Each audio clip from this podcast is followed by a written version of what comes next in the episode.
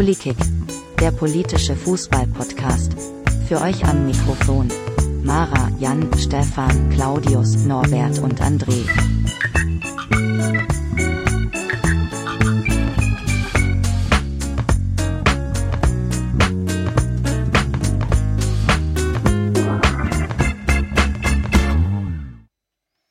Hallo liebe Hörer, willkommen äh, bei Polikick Folge 7. Ich bin der Stefan. Heute bei mir dabei ist äh, mal wieder der Jan. Interessant, dass ich immer als erstes genannt wird. Hi. Ja, äh, ich weiß auch nicht warum. Ebenfalls dabei ist der André. Jawohl, hallo wieder zum Podcast der Politikpropheten. Und wir haben heute einen hochqualifizierten Gast, nämlich äh, Marvin Mendel ist heute dabei. Ja, Grüße, hallo, hi. Hi Marvin, ich könnte jetzt tausend Podcasts aufzählen, bei denen du schon mal warst, aber ich glaube, dich kennt eh jeder. Ähm, okay. Ich würde trotzdem sagen, eine kleine Vorstellung, oder? Ja, also der Marvin ist beim Eintracht-Podcast, Fußball 2000, der Ringfuß-Podcast und war schon Gast bei 93, beim Rasenfunk. Äh, äh, vor zwei Wochen war er auf RTL zu sehen, auf der Zone war er zu sehen und äh, ist im Grunde der absolute Superstar und ist jetzt bei uns. Naja, naja. Na, naja. Warum, weiß ja, er wahrscheinlich selber nicht, aber das werden wir dann, äh, wir werden einfach sein. Nicht, so, so würde ich jetzt nicht sagen, aber vielen Dank für die Einladung. Ja, äh, vielen Dank, dass du da bist. Ähm, wir reden heute über den Brexit und die Folgen äh, auf den europäischen Fußball. Und ähm, gestern war ja Wahl. Das äh, kommt uns ein bisschen entgegen. Da können wir ein bisschen mehr erzählen, als wir geplant haben. Und ähm, wie es bei euch aus? Jan, guckst du englischen Fußball überhaupt so ein bisschen? Meine Zeit ist sehr, äh, sehr begrenzt. Ähm, deswegen ähm, schaut es eher immer schwierig aus. Also insgesamt schaue ich sehr wenig Fußball außerhalb der Bundesliga einfach. Ja, so viel Zeit hat man einfach nicht, ne? Ja, du hast immer gesehen, wie Liverpool die Bayern rausgehauen hat, oder? Äh, ja. Ja, Thema wechseln, okay. ja, also ähm, ja, wir gucken gelegentlich, aber wir verfolgen wahrscheinlich alle ein bisschen englischen Fußball. Es war ja auch spannend, die Saison. Ähm, es gibt ja auch die eine oder andere Mannschaft, die man kennt. Ähm, so, ich erzähle einfach mal ein bisschen was über, über die Premier League. Ich habe euch ja vorhin schon gefragt, ähm, wie lange es die Premier League schon gibt. Und ähm, wenn man das Leute fragt, wissen es meistens nicht. Die Premier League gibt es erst seit 1992. Äh, das bedeutet, dass äh, zum Beispiel Leicester schon öfter die Premier League gewonnen hat als Liverpool. Das äh, ist schon krass, gell? Ja, Liverpool, ja. letztes Mal englischer Meister 1990. Wie hieß die denn davor, die Liga? Die davor hieß äh, First Division. Wow, echt, die First Division, ja. was jetzt irgendwie die vierte, fünfte Liga oder so ist. Ne? Also ja, ich meine, ich, also, ich, äh, ich bin ja ein bisschen älter als ihr, aber ähm, damals auf dem C64, ähm, die, die, ersten Football Manager, die man gespielt hat, da gab es noch die, die First Division. Crazy. Und ich habe mir immer ähm, Aston Villa als Team ausgesucht. Warum, weiß ich nicht. Ich war zehn Jahre alt, hatte keinen Bezug dazu, aber Aston Villa ist heute wieder aufgestiegen in die Premier League. Wahrscheinlich äh, wegen der Villa. Das, was ja, dachte, das ist so ein schönes, großes Marmor, ja. das Haus. Ich konnte es aussprechen, ja, wahrscheinlich als Kind und deswegen war das ganz gut für mich. Ähm, aber gut, so ein bisschen, bisschen Historie mal, wenn man mal zurückblickt auf den, auf den Fußball in den 80er Jahren in England. Ähm, war das äh, eine problematische Zeit für die, für die Engländer. Also ähm, die Stadien waren marode, ne? so wie heute irgendwie bei uns in Deutschland vielleicht in der dritten, vierten Liga, sowas wie, wie Grotenburg Kampfbahn. Ne? Und ähm, wer sich erinnert, in Deutschland war es ja auch nicht ganz so schlimm, aber ähnlich. Äh, die, die Gewalt in England ähm, ist äh, schon häufiger eskaliert. Also es gab, äh, es gab ein großes Hooligan-Problem in den 80er Jahren. Und ähm, die älteren Hörer werden sich vielleicht erinnern, 1985 ähm, gab es ja die Katastrophe im Heiselstadion in, in Brüssel beim damaligen Spiel ähm, Landesmeister, war das noch Landesmeisterfinale Liverpool gegen Turin äh, mit 39 Toten. Folgendes ist da passiert, ähm, da sind Liverpool-Fans über den Zaun geklettert in den Nachbarblock, im Nachbarblock und da waren die Turin-Fans da gab es ein bisschen Randale, dann gab es eine Panik, dann ist eine Wand eingestürzt, dann gab es 39 Tote und 454 Verletzte. Daraufhin ist, äh, sind die englischen Mannschaften fünf Jahre gesperrt worden für den internationalen Fußball. Habt ihr das mal mitbekommen? Könnt ihr euch daran erinnern oder seid ihr da zu jung? Gehört habe ich es ja. Okay, gut. Alter, ich bin 1990 geboren, also. Ja, hätte ja sein können, dass du das weißt. Jedenfalls ähm, hätte die, die Turiner hätten in dem Block nicht sein sollen. Es gab, damals von der, von der UEFA jemanden, der äh, da Karten besorgt hat, illegalerweise, und die an die Turin-Fans gegeben hat, dass die da so in Nachbarblöcken waren. Und ähm, daraufhin gab es diese Sperre und der englische Fußball war am Boden. Übrigens, wenn man jetzt mal irgendwie zwei Wochen zurückguckt, ähm, Chelsea gegen Frankfurt, das erklärt auch, warum manche Leute nicht reingekommen sind, manche Deutsche mit neutralen Karten oder Deutsche rausgezogen worden sind aus dem Block. Das resultiert aus diesem Spiel, dass die einfach neutrale Blöcke haben und da diese Fans voneinander fernhalten. Marvin, was sagst du dazu? Findest du das dann so im Nachhinein äh, verständlich, wenn dann Leute rausgezogen werden? Ja, du, ich, rational finde ich das natürlich schon verständlich. Ähm, das war jetzt in der konkreten Situation halt einfach unglücklich, ne? Pff, Ja, du Äh, zahlst es halt Scheiß viel Geld für die Karten, gell? Ja, Und, ja, und, das, äh, das musst du normalerweise ein Stück weit anders lösen, aber ähm, ich finde es halt insofern schwierig, dass wenn Leute wirklich eigentlich legal ihre Karten bezahlt haben und dass sie dann irgendwie weggesetzt werden, dann muss ich alternative Lösungen finden. Dann muss ich halt sehen, dass ich einen Block ein Stück weit erweitere ähm, oder, oder halt die Fans dann in eine Reihe dann irgendwie, beziehungsweise an einem Platz zusammenrottet, dass dann die Chelsea-Fans ähm, be beisammen sind. Ich weiß nicht. Da hätte es andere Lösungen gegeben. Die Art und Weise, mh, ja, Leute da raus aus Blöcken zu entfernen, halte ich nicht für richtig. Aber man muss auch dazu sagen, es ist ja auch immer so eine Sache, wenn ich, ähm, als wenn ich in Frankfurt-Block bin und hätte jetzt Bayern-Fans, die dann laut jubeln, nichts gegen dich an. Äh, aber im Eintracht-Block, da, da würde es auch äh, in, in gleicher Art und Weise komisch anmuten. Ne? Ja, ich meine, es ist ja auch ein Unterschied halt, ob in den richtigen krassen Blöcken oder halt im Großteil des Stadions. Und das finde ich tatsächlich ein bisschen kacke. Also eine, eine Freundin von mir, also meine sogenannte, also eine meiner Nachbarinnen, die Frankfurt-Fan, ist mit ihrem Bruder äh, da gewesen und die hatten halt äh, nur noch so richtig teure Karten e- eher in so einem, also mit Buffet und so einen Scheiß bekommen. Und da waren echt extrem viele Frankfurt-Fans.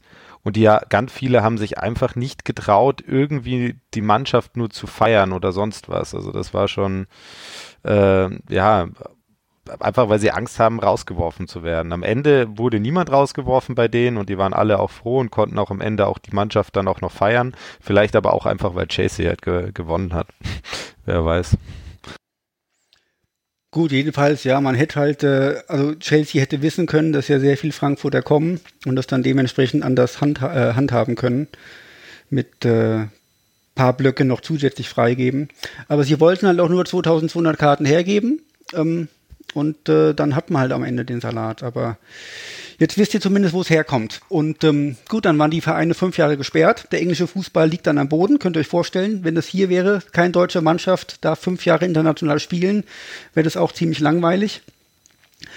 Ähm, und 1988 haben dann zehn Spitzenvereine schon überlegt, hier, wir könnten die Liga verlassen, wir gründen hier was eigenes, wir, wir professionalisieren das.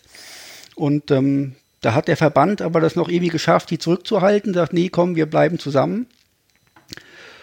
Äh, und dann haben die es sein lassen. 1989 ging es dann weiter, die nächste Katastrophe, Hillsborough-Katastrophe, eine Massenpanik in Sheffield. Äh, habt ihr schon bestimmt schon mal gehört, gell? Ja, klar. Wieder mit Liverpool-Beteiligung, Liverpool gegen Nottingham. Ähm, damals, äh, da haben sie die Tore irgendwie schlecht geöffnet, da sind viele Leute gleichzeitig reingeströmt und äh, dann gab es vorne eine Panik und Trempelei und, und äh, halt richtig Massenpanik, 96 Tote, 766 Verletzte. Will ich gar nicht näher erzählen. Da gab es im äh, April beim Rasenfunk, gab es dann Special, äh, geht eine Stunde, könnt ihr euch mal anhören, wenn ihr das wollt, ist äh, ganz interessant. Ähm, war natürlich wieder nicht förderlich für den englischen Fußball. Und äh, deswegen haben wieder ein paar Teams 1990 ähm, versucht, hier angefangen, wir machen was eigenes und wir machen hier ein bisschen neue Regeln. Wir, wir machen nur noch Sitzplatzstadien. Wir wollen die, die, ähm, die Hooligans weg haben, wir wollen die, die, die Stehplatzfans weg haben.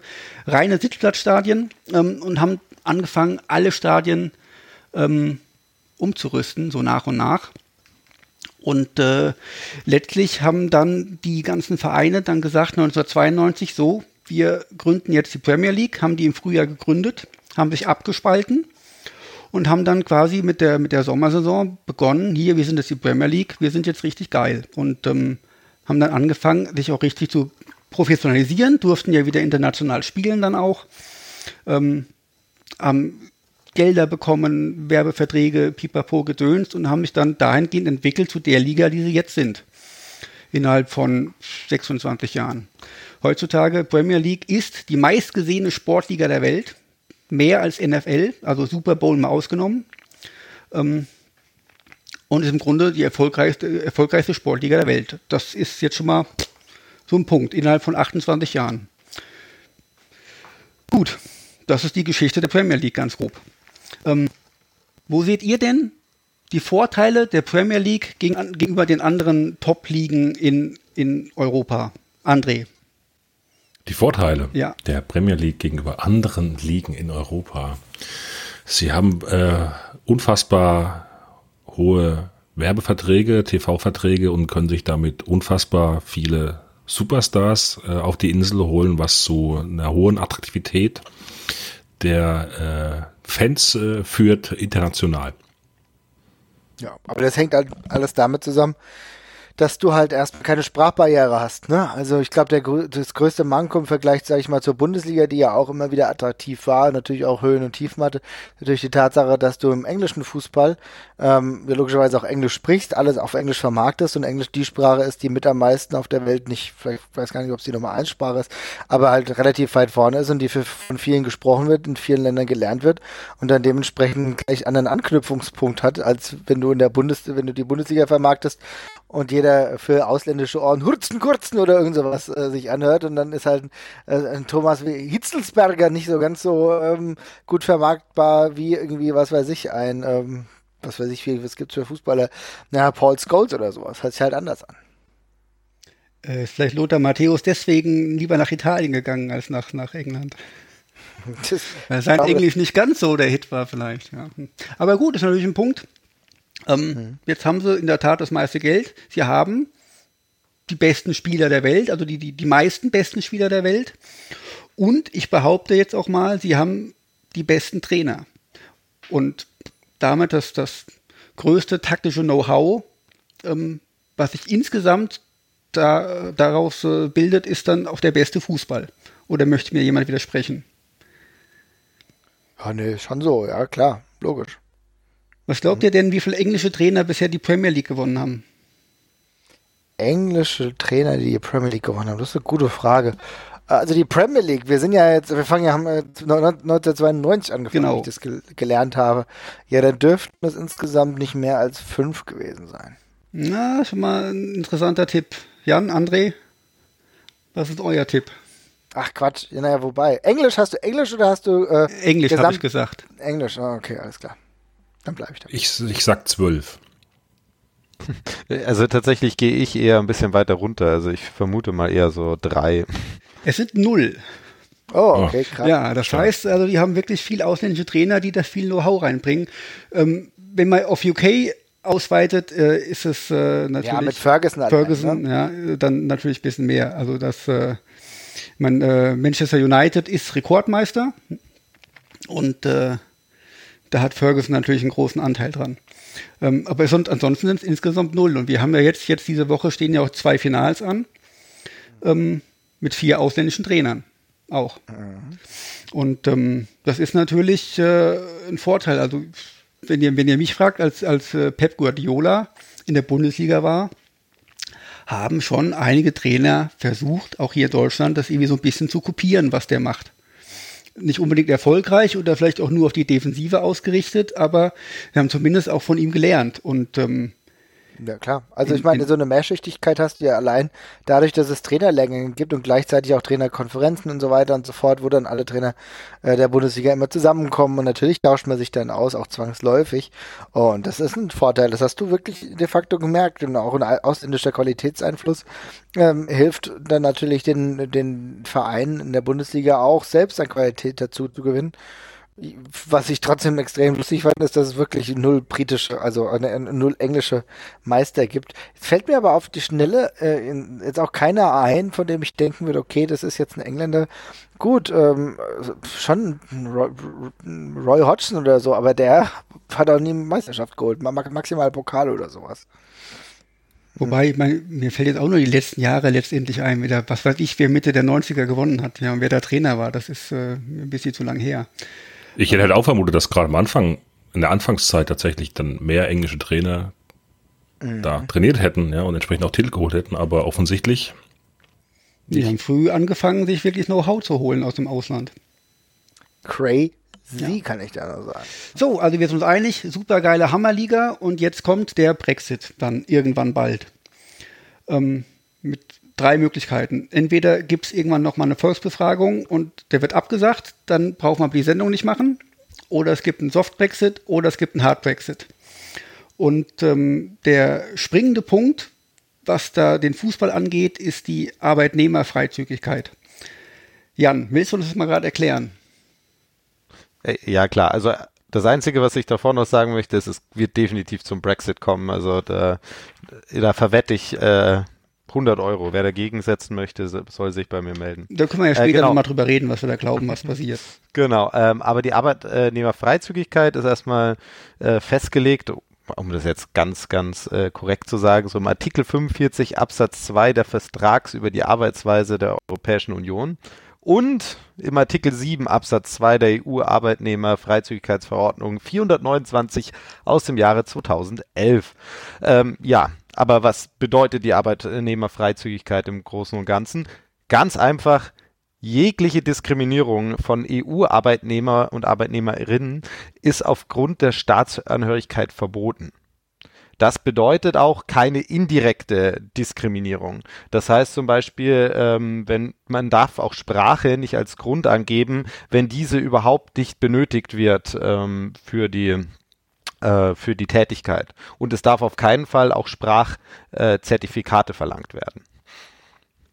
Im Großen und Ganzen, das ist Arbeitnehmerfreizügigkeit. Mhm. Okay. Im Grunde, dass Unionbürger, jeder Unionbürger darf in jedem Land der Union arbeiten, sich dem Arbeitsmarkt stellen und auch dann da wohnen. Äh, ja, also der, die Wohnung ist tatsächlich auch an den Arbeitsvertrag genau, gekoppelt. Genau.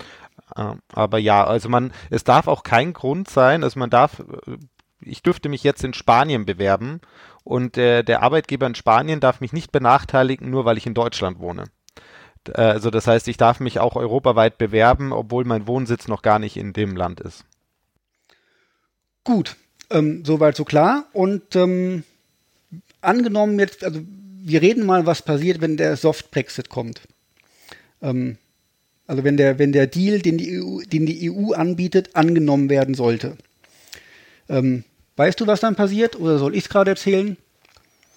Ich also es kommt grad. natürlich, ja, es kommt halt natürlich darauf an, was dieser Soft Brexit ist. Wenn der Soft Brexit einfach, einfach die Übernehmung, äh, also das Übernehmen der Regeln der EU zu der Arbeitnehmerfreizügigkeit ist, was verlangt wird, wenn sie auch die weiterhin den gemeinsamen Markt haben wollen. Also um das klar zu machen, Soft Brexit bedeutet gemeinsamer Markt, das wollen die Briten aber gleichzeitig auch alle Regeln der Arbeit, unter anderem auch der Arbeitnehmerfreizügigkeit, was die EU will, was aber Großbritannien nicht möchte. Na, das ist so nicht ganz richtig. Also ich habe äh, das erstmal durchgelesen, es gibt dann so eine Übergangsregelung für die Arbeitnehmerfreizügigkeit. Die gilt bis äh, Ende 2020. Das heißt, äh, auch wenn die jetzt austreten sollten mit dem Softpaxis, kann jeder noch bis Ende 2020 sich äh, auf Stellen in UK bewerben und äh, sich dann auch eine Wohnung holen. Ähm, alle, die jetzt schon da sind, können einen Aufenthaltstitel beantragen, der dann auch in der Regel ähm, genehmigt wird. Das kommt darauf an, wenn du, wenn du schon länger als fünf Jahre da bist, ist es sowieso kein Problem. Wenn du äh, länger als drei Jahre da bist, bis ähm, Ende 2020 kriegst du so eine Übergangsphase und bist dann zwei Jahre lang, hast ein paar Rechte weniger und dann nach fünf Jahren kriegst du wieder ein paar Rechte mehr. Und ähm, wenn du aber nach 2020 ins Land willst, dann wird es problematisch. Das fand ich zwar krass, dass die EU das so angeboten hat, ähm, ist aber halt so das Angebot der EU, dass das wirklich nur übergangsweise erstmal zählt. Und ähm, der Unterschied zum Hard Brexit ist, dann äh, gilt das natürlich alles nicht. Dann ist das alles Makulatur, wobei das Innenministerium äh, äh, von England schon gesagt hat, dass äh, sie die bestehenden Verträge, die es gibt, ähm, werden sie auch beibehalten. Und auch die Leute, die länger als fünf Jahre da sind, dürfen da bleiben und auch mit ihren Partnern und Kindern und wie auch immer. Also das ähm, ist relativ ähnlich. Die schmeißen nicht sofort jeden raus. Die sind ja auch blöd, wäre wär, wär schwachsinnig. Ähm, also im Grunde hat man die Probleme jetzt oder dann in anderthalb Jahren mit neuen Leuten, die ins Land kommen wollen. Und da kommt jetzt der Punkt für die Fußballer. Fußballer sind ja auch Arbeitnehmer. Im Moment kann natürlich wegen der Arbeitnehmerfreundlichkeit jeder EU-Bürger in der Premier League kicken. Ähm, für, für, Leute aus Drittstaaten gilt das allerdings nicht. Da gibt es äh, ganz spe spezielle Regeln, ähm, die das in, die das äh, nicht das Innenministerium, sondern äh, die, die, die FA, die Football Association, vorgibt. Erstens musst du als jemand aus einem Drittstaat ähm, jemand sein, der zu den 70 äh, Nationen gehört, die in der FIFA-Weltrangliste führen. Ja. So, das heißt, wenn du hier von Haiti kommst, hast du Pech. Dann musst du, je nachdem, auf welchem Platz dein Land ist, ähm, 30 bis 70 Prozent der Länderspiele in den letzten zwei Jahren mitgemacht haben. Also hier so Plätze 1 bis 10 in der Weltrangliste sind dann nur 30 Prozent und irgendwie ab Platz äh, 30 sind es schon 60 Prozent und ab Platz 40 musst du 70 Prozent der Länderspiele mitgemacht haben.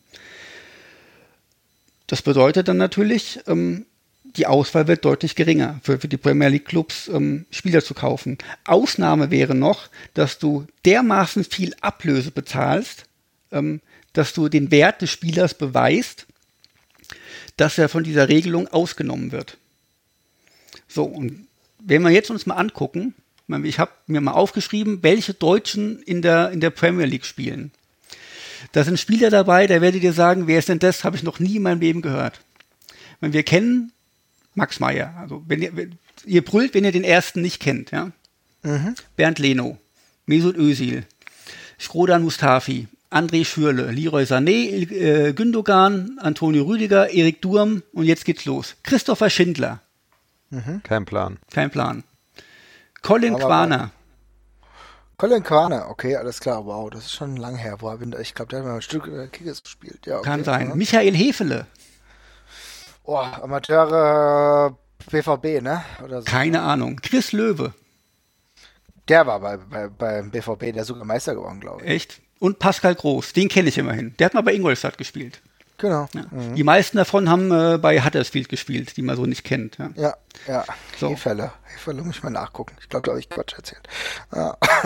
Crazy. So. Noch krasser wird es übrigens in den anderen Ligen. Genau, also unten drunter wird es ja dann. Äh, das sind teilweise irgendwie Treffen nur auf 23 der, äh, der Spieler, habe ich irgendwas gelesen von zwei, also wo der Brexit äh, abgestimmt wurde, irgendwie von 23 Spielern nur äh, diese Kriterien zu. In der zweiten, zweiten Liga. Das ist schon hart. So, ich habe hier noch eine Statistik. Ähm, 58 Prozent der Spieler, die in den letzten Jahren als EU-Ausländer auf die Insel gewechselt sind, wären nach dem Brexit nicht spielberechtigt. Das ist schon eine krasse Zahl, finde ich, 58 Prozent.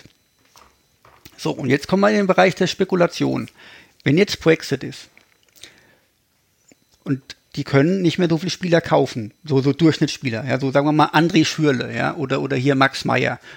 Max Meyer kriegt 10 Millionen äh, äh, Euro oder, oder Pfund bei Crystal Palace.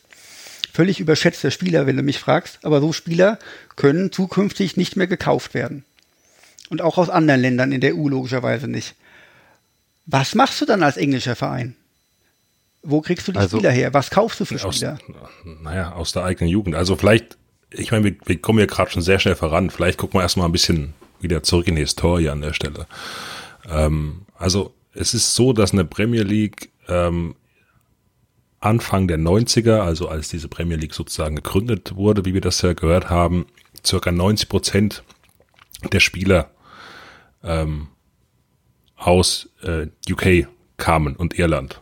Und irgendwie haben dann eben die restlichen 10% haben sich aufgeteilt zwischen äh, Europäische Union und eben dem Rest der Welt der Spieler. So, dann war 95 ähm, das, das Bossmann-Urteil. Vorher gab es auch noch die Regelung mit äh, nur drei ausländischen Spielern auf mhm. dem Platz. Ja, das hat das eh schon mal eingeschränkt. Stimmt. Stimmt.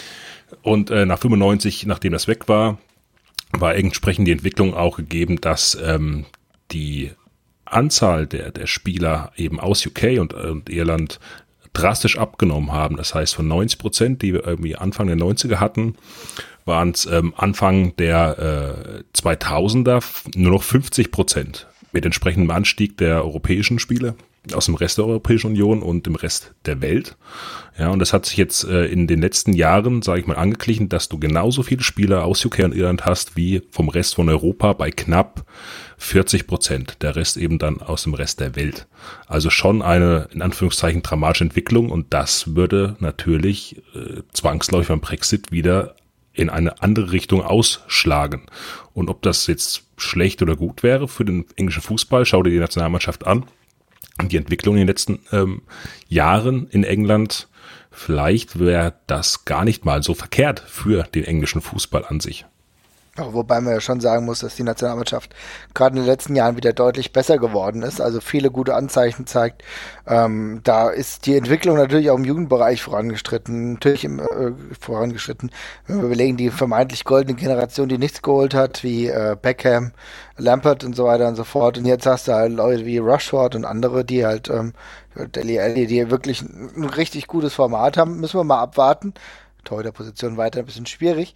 Aber ähm, klar, ich, die einzige Frage, die ich mir stelle, ich meine, wenn ihr genau diese Gleichung hier aufmacht, glaubt ihr wirklich, dass die Premier League keine Ausnahmeregelung bekommt? Weil ganz ehrlich, das ist doch das goldene Kalb.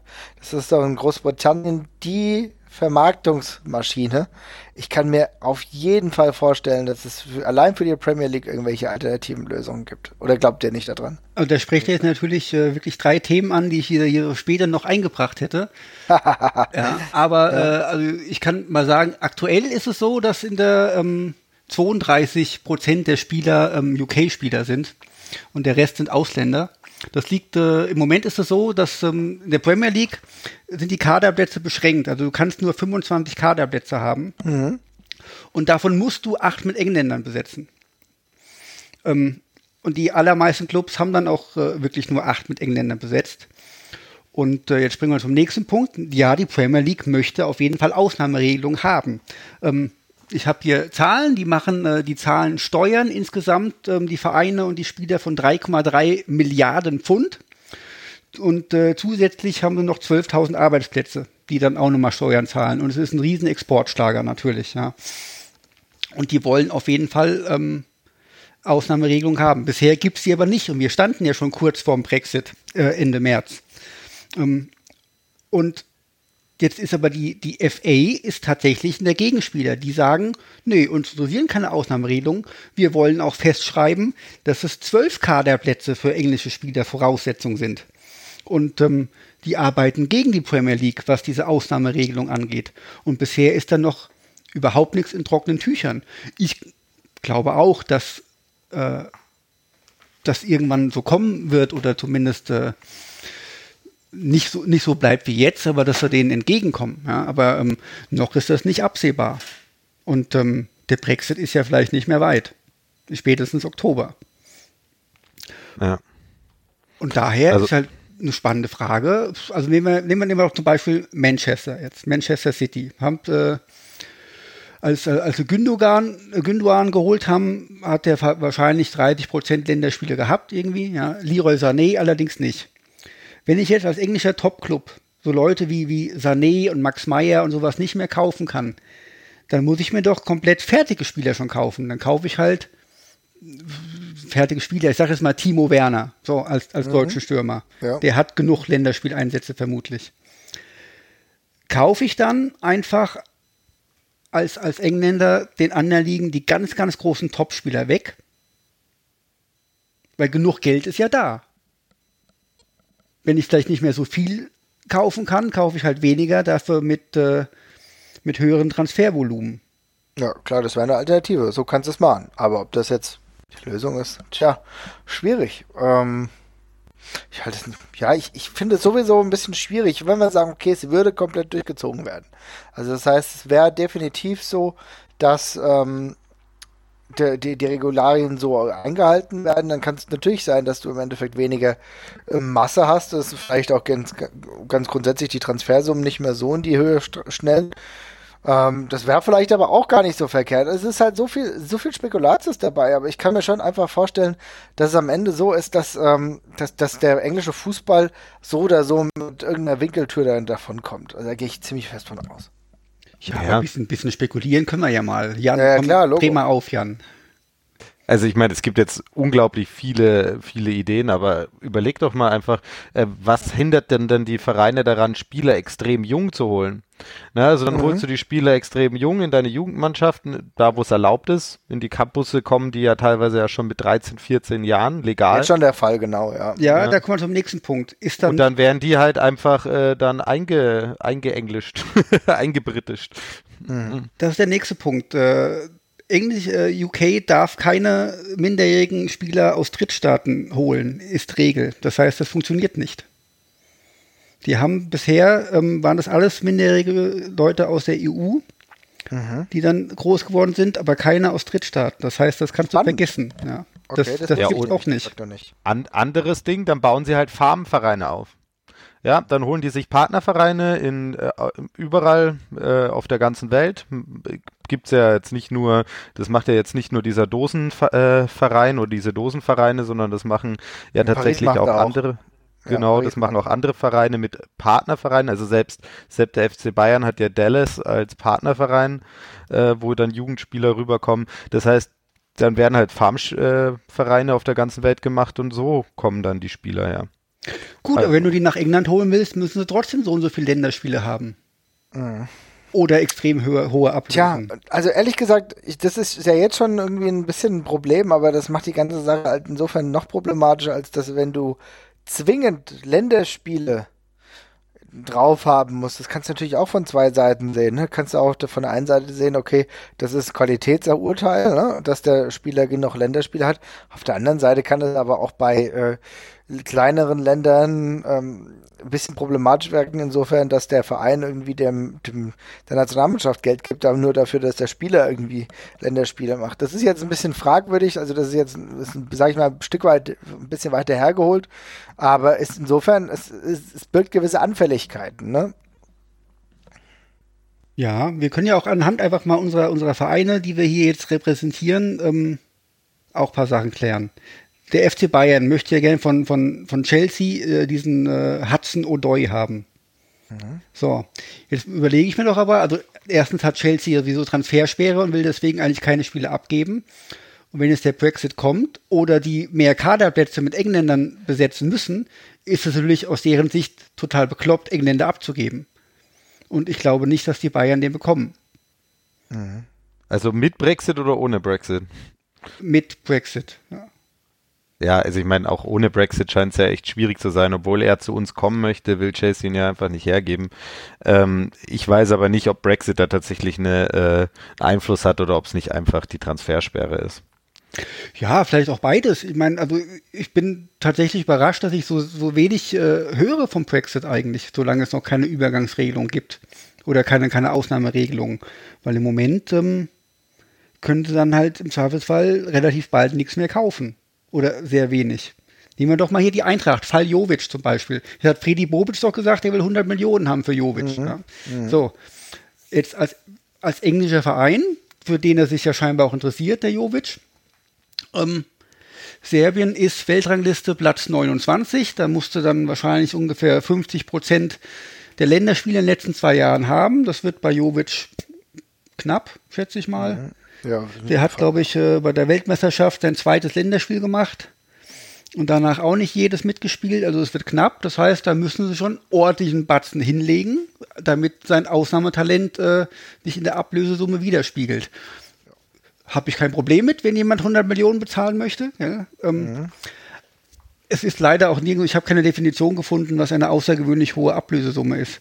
Das ja, ist, ist aber, auch wahrscheinlich flexibel. Also das, das ist, ja genau ja, das Ding. Das ist ja, das ist natürlich blöd, wenn man es nicht weiß. Ja, aber in Zeiten von heutigen Ablösesummen ist außergewöhnlich hoch halt schon auch außergewöhnlich hoch.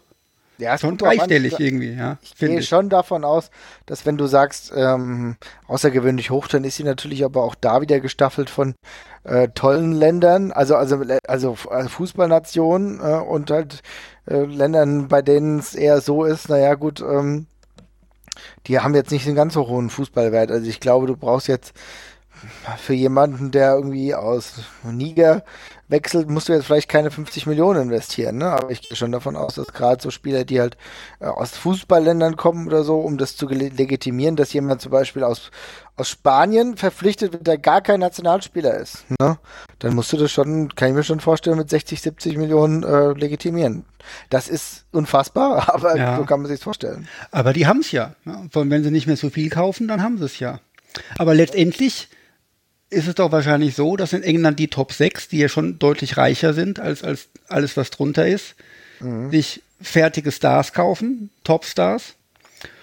Und die unten drunter, die gucken ein bisschen in die Röhre an sich. Also niemand, der der Topstar ist, sagt, ich gehe nach England äh, zum, zum siebten oder zum elften. Das sind ja dann also Max Meyer Leute nur, die da so hingehen. Ja, ja, ja gut. Aber wann ist denn das passiert? Mhm. Was denn? André, du. Nee, mach du mal, wenn du schon eine Frage stellst, dann ich mach dann. Nee, also mir ging es einfach nur, wir haben viele junge Spieler und viele so Stars, die dann auch aussortiert wurden aus, aus, aus, aus spanischen Mannschaften. Aber welche extrem krassen großen Stars sind jetzt denn eigentlich alle nach England gewechselt die letzten Jahre? Die sind ja erst viele erst in England wieder zu Stars geworden und dann wechseln die dann irgendwie trotzdem irgendwie nach Barcelona oder nach äh, zu Real. Also, welche Stars wechseln? Pogba 120 Millionen letztes Jahr. Ähm, ansonsten, pff, weiß ich nicht, Chelsea kauft immer so viel ein. Die, die, Mané, Mané war auch schon ein Topstar. Ja. ja. Also ich weiß nicht, das ist halt so eine Definitionssache. Ich fand, äh, Mané war schon ein richtig großer. Auch der, ich habe jetzt den Namen vergessen von dem äh, Torhüter, der jetzt bei Liverpool spielt, der äh, der, von Roma. Ja. Spielt er nicht Alisson oder spielt er bei Manchester? Ich, äh, auf jeden Fall die 80 Millionen von Torhüter ist auch schon krass irgendwie, ja. Mhm. Und der von Chelsea hat ja noch mehr gekostet, glaube ich. Ja. Das ist ja, aber das sind auch so krasse Summen. Also im Endeffekt. Ja. Tja, was soll ich dazu sagen? Aber da sind schon einige dabei, aber du hast schon recht, klar, viele gehen auch nach Spanien, viele gehen auch nach Barcelona. Das ist dann zwar ein Wettbewerb, der innerhalb dieser Liga nicht ganz so mega spannend ist, ja, aber das sind halt immer noch Top-Namen. Aber wie gesagt, wer Alisson, der da hingewechselt ist, ist schon ein krasser Name. Ja, gut, Nigel van Dijk hat auch richtig viel Geld gekostet, ne? Aber der ist innerhalb der Liga gewechselt. Mhm. Sicher? Van Dijk, der davor gespielt? Ich habe gedacht, der hat bei Celtic gespielt. Richtig. Äh, ah, nee, South, Southampton, ja. richtig, ja. Der war davor bei Celtic, richtig, ja. Hat da schon viel Geld gekostet. Ja, das stimmt. Mhm eigentlich, um zum ehemaligen Argument zurückzukommen, also André, du bist ja nicht alleine. Also ich glaube, selbst John Barnes wurde irgendwie von dem Brexit-Lager, also von dem Leave-Lager irgendwie äh, kurzzeitig irgendwie als, als, äh, als Person gesprochen, die sich für den Brexit ausspricht, weil er gesagt hat, beim Brexit wird der englische Fußball wieder besser.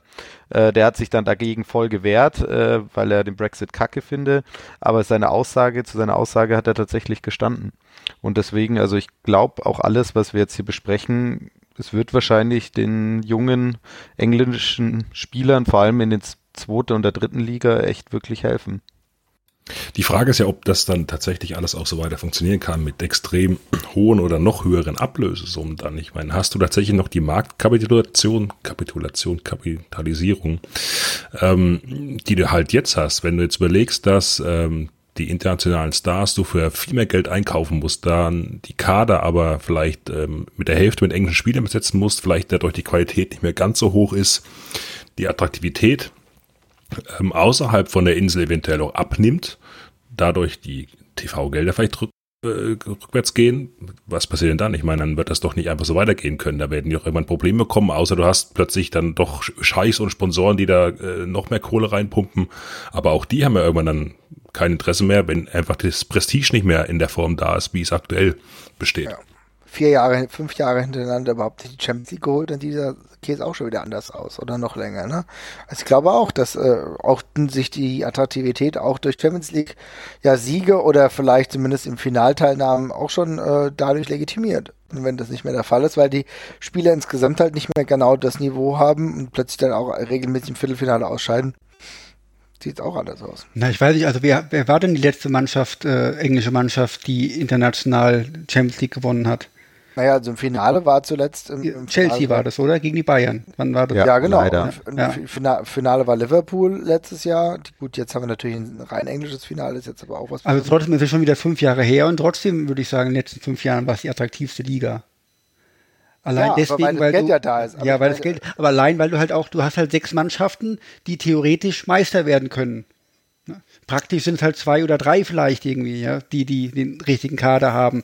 Klar. Aber du hast halt sechs, trotzdem sechs Mannschaften, die zu den 15 besten Mannschaften der Welt gehören. Und hast da halt eine, eine ordentliche Spannung drin. Während du natürlich in, in Italien und, und in Frankreich ist die Meisterschaft ziemlich langweilig. In Deutschland war sie äh, ziemlich langweilig die letzten Jahre. Und ähm, Ja, ich meine, du hast ja im Endeffekt hast du ja trotzdem, ja, also mit der Champions League, das muss man wirklich auch, wie du es ja eben schon richtig gesagt hast, muss man wirklich relativieren. Da sind dann englische Mannschaften immer relativ weit gekommen, aber mm, die äh, Siege sind ja jetzt eher, haben sich ja eher unter den äh, spanischen Mannschaften verteilt, beziehungsweise allermeistens war es Barcelona, äh, Real meine ich. Ich weiß nicht, ich glaube, Real hat, glaube ich, die letzten vier Mal oder so, ne? Ich weiß, weiß dreimal. Ja. Dreimal müsste ich mal nachzählen. Also das war relativ häufig und davor war Barcelona. Also die Engländer sind da kein Dauerabonnent, aber die sind trotzdem im Dunstkreis mitgeschwommen und sahen ja zumindest, ja, wie soll ich sagen, als attraktive Geldanlagemodelle aus. Ja, müssen wir, aber es ist halt immer so eine Sache. Es hat ja trotzdem gereicht, um genauso viele tolle Spieler zu holen. Aber ob sich das dann in den nächsten Jahren dann noch weiter aus, so auswirkt, wenn der Brexit da ist, bezweifle ich. Also ich würde behaupten, dass die Top 6 weiterhin Topstars kaufen und geilen Fußball spielen. Alles drunter muss vermehrt auf englische Spieler setzen und äh, die haben dann, ich weiß nicht, ob der englische Fußball an sich davon profitiert, die Nationalmannschaft, wenn du halt irgendwie so mehr unter sich, äh, unter, unter sich kickst und im, im Training nicht so die Herausforderung vielleicht hast, wenn du nur Engländer hast und dann in der Liga eine Klatsche nach der anderen gegen die da oben kriegst, ist das auch nicht so der Hit. Und auch in der zweiten Liga, ich meine, also in der zweiten Liga kannst du ja fast gar nichts mehr kaufen aus dem Ausland. Du holst ja keine Nationalspieler, außer vielleicht aus Venezuela oder sowas, aber ob die dir wirklich weiterhelfen, Na, dir geht ja ein Stück weit die Inspiration flöten. Also ich glaube, es ist nicht nur, natürlich kann man sagen, dass dann der Wettbewerb unter anderem, untereinander so ein bisschen dünner wird, beziehungsweise die Kluft geht immer weiter nach außen oder, oder auseinander.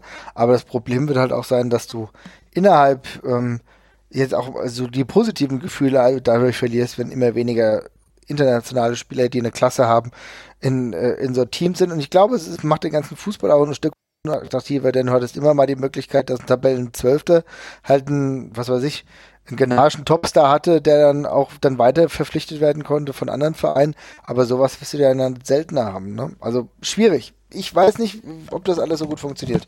Kannst du mir nicht vorstellen. Abgesehen davon, dass ich eh nicht daran glaube. okay.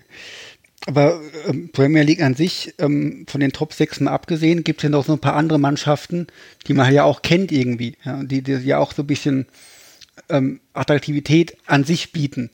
Ähm, Ja. Aston Villa zum Beispiel. Aston Villa, für mich eine meiner favorisierten Mannschaften, ja. Leicester als, Seit als, Kindertagen, ja. ja, Leicester als Überraschungsmeister und äh, wer spielt da noch? Ähm, zig Ja, andere. Mannschaften, ja, hier was weiß ich was. So, und jetzt hast du halt die deutsche Liga. Arsenal. Gehört zu den Top 6. Nein, Arsenal ist doch kein Top 6. Die schießen wir regelmäßig mit 5-0 nach Hause. Ja, ja, ja. Aber ich Ja, meine, ja. Aber ganz ehrlich, wir brauchen jetzt auch nicht so tun, als wären diese ganzen anderen, also von den 20 Mannschaften, die jetzt alle so mega geilen Fußball spielen, das ist auch nicht der Fall. Ne? Also wenn ich mir Burnley angucke Bro, oder mal bei Brighton, ähm, hat das Ja, wir jetzt nee. angesprochen, was Besonderes. Die spielen weltlichen normalen Fußball, Ja. der auch manchmal aus viel Holzkacke besteht, wo sich kein überdurchschnittlicher Bundesligist vor schämen muss. Ne? Also da ist dann auch da eine Kluft zwischen, sag ich mal, sechs, ja, acht Mannschaften und den, den restlichen zwölf. Ja, aber jetzt nehmen wir mal den Vergleich Deutschland ähm, mit, mit dem HSV, der ja auch international bekannt ist, jetzt in den letzten 30 Jahren vielleicht nicht mehr, aber auch der VfB oder sowas, das sind ja Mannschaften, die man kennt. Wenn die jetzt in der zweiten Liga sind, äh, macht das die Attraktivität der ersten Liga nicht größer und bringt jetzt auch nicht unbedingt mehr Kohle aus dem Ausland. Weil niemand, der in China sitzt, will sich hier ähm, Paderborn gegen Augsburg angucken. Will sich auch niemand in Deutschland angucken, wahrscheinlich, ja. Aber das ist wieder was anderes. Ähm, generell ist ja so, also ich bin mir gar nicht sicher, ob zukünftig TV-Verträge überhaupt noch so großartig steigen. Die, die, ich habe mir mal angeguckt, bei den Italienern ist es am Sinken. Die ähm, gucken auch immer weniger Fußball, da sind die Stadien auch halb leer. Und äh, bei den Engländern war jetzt der, der jetzige Vertrag in etwa gleich groß wie der vorherige Vertrag. Da ist äh, jetzt auch nichts mehr großartig gestiegen. Bei uns ist es am Steigen, bei den Spaniern auch äh, so ein bisschen. Aber es ist ja auch irgendwo endlich. Und äh, ich meine, ihr wisst ja auch, wie viele Leute über Sky meckern und äh, auch bei uns gilt ja dann, ich würde mir doch HSV gegen Stuttgart eher angucken als, als Wolfsburg gegen, gegen was weiß ich Genau. was irgendwie, ja. Und äh, Ja. ich bereue es fast schon, dass ich äh, wieder zwei Jahre meinen Sky-Vertrag abgeschlossen habe, muss ich gestehen. Naja, aber dann wird halt genau das passieren, was ja jetzt eh schon ist. Na, dann wird die Premier League immer mehr zum äh, Prestige von irgendwelchen reichen Multimilliardären auf der ganzen Welt. Das ist sie ja gerade eh schon. Na, und dann wird sie das halt mehr, dann wird halt äh, da einfach noch mehr Privatvermögen reingesteckt oder von irgendwelchen, äh, von irgendwelchen Gesellschaften und dann, äh, mein Gott, dann äh, wird die Premier League einfach nur so sowas wie Paris. Ja gut, äh, dann interessiert das halt auch keine Sau mehr. Äh, Gott, wir, also man kann da halt natürlich extrem viel diskutieren. Ich bin gespannt. Aber was also jetzt mal angenommen, dass hier so Spieler wie Schürle und Max Meyer und so weiter dann nicht mehr nach England wechseln können. Ähm, was bedeutet das denn für die Deutschliga? Wird, wird, ist die Deutschliga dann aufgewertet, wenn so Spieler hier bleiben? Ja. Ist dann Deutschland vielleicht der nächste interessante Markt, dass dann die anderen Spieler aus der EU sagen, komm, England ist weg, wir gehen alle nach Deutschland, da wird der, der meistgesehen interessanteste Fußball gespielt? Ja, das ist ja zumindest, das ist ja zumindest sowieso die Hoffnung, also auch von Bundesliga-Vertretern. Also das wird sie auch bleiben. Aber andererseits sollte sich die Bundesliga halt nicht nur damit sch schmücken, sondern halt wirklich mit einem ja attraktiven Rundkonzept. Und zwar ist es ja genau das, was du halt gesagt hast. Ich meine, du hast diese Mankos jetzt in der Premier League. Ich finde ehrlich gesagt, wie gesagt, ich sehe das nicht ganz so une äh, unein ja, wie soll ich sagen, so eindeutig, dass Premier League so mega geil alles ist oder so. Wenn ich im Stadion bin, dann finde ich das alles nicht so toll. Wenn ich die, äh, wenn ich die Ticketpreise sehe, wie teuer ähm, äh, Tickets sind in der Premier League, finde ich das auch nicht alles so geil. Das ist kein Vergleich zu der Situation, wie es hier in Fra Frankfurt oder in Deutschland ist. Also auch da gibt's äh, Unterschiede.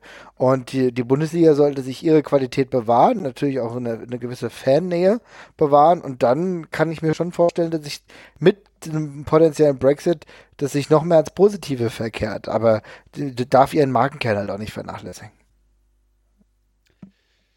Ähm, André, du hast so eine Liste über die verschiedenen Länder, wie, wie, wie wertvoll die Spieler da sind oder sowas. Ja, hier also die Top 5 Ligen und äh, ihre gesamten Kaderwerte.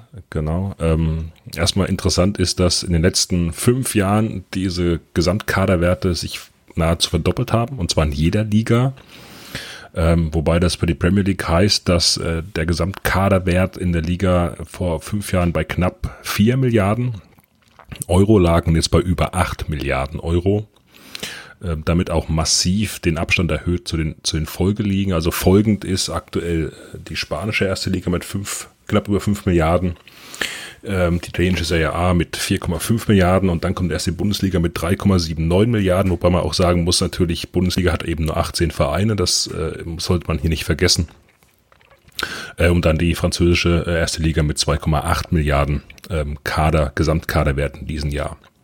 Also schon dramatisch große Abstände, muss man ganz klar sagen. Überrascht mich sogar, muss ich sagen. Ich hätte gedacht, dass wir vor Italien liegen. Und äh, dass wir auch viel mehr Abstand nach Frankreich haben. Ja, Ja. finde ich auch interessant. Ich hätte auch gedacht, dass wir vor äh, Italien liegen.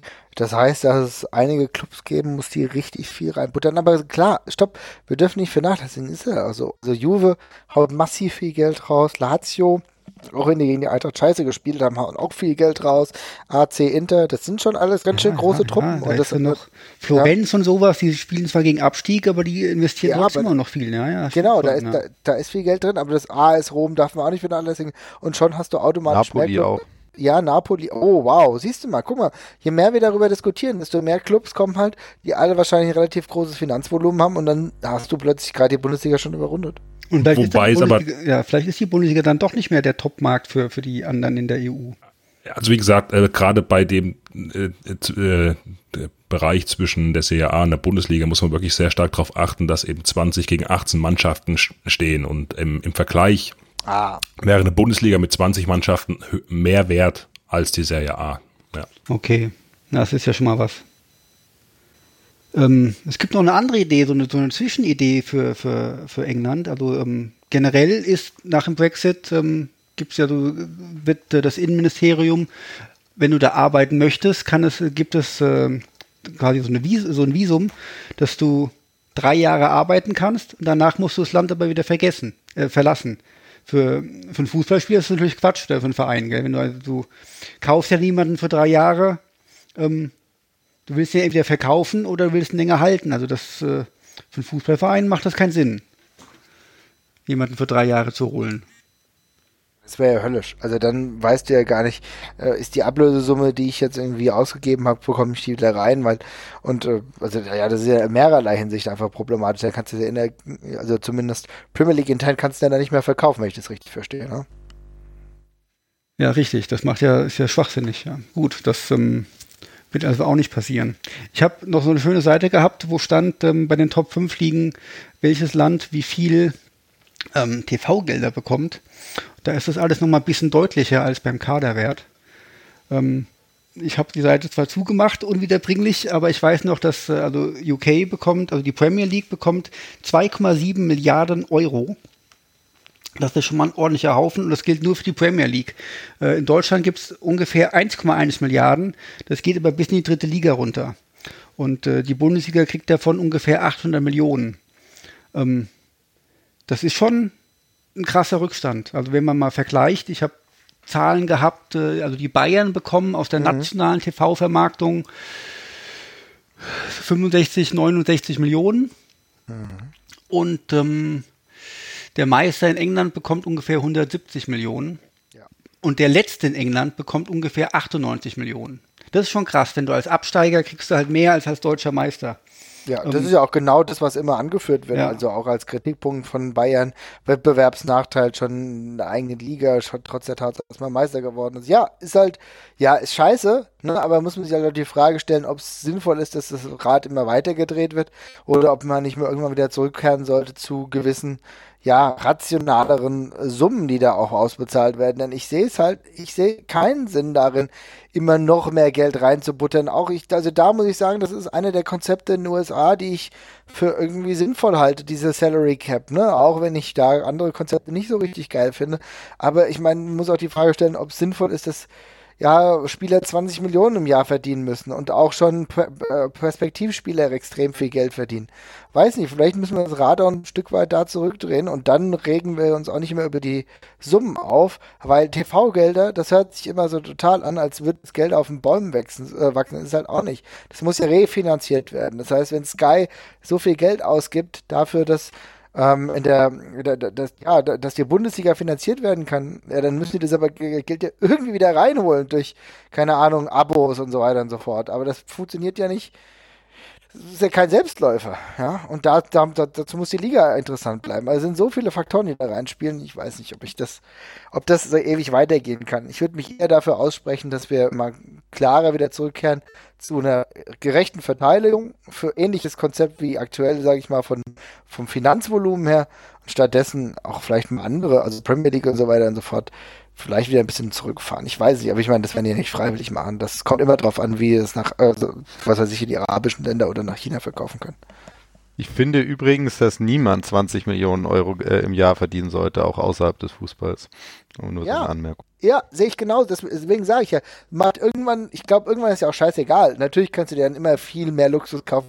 Kannst ja halt, was weiß ich, jeden Monat dann ein Auto kaufen. Aber ob das alles so sinnvoll ist, weiß ich gar nicht. Ich denke, es ist vollkommen okay und ich, wir müssen ja, Fußballer, die können ja nicht keine 50 Jahre Fußballer sein. Das wissen wir. Und es ist auch nicht jeder dazu gemacht, Trainer zu sein. Das wissen wir auch und es ist auch gut so, dass nicht jeder, der mal Fußball gespielt hat, Trainer wird, weil da sind auch einfach viele Dummbatzen dabei.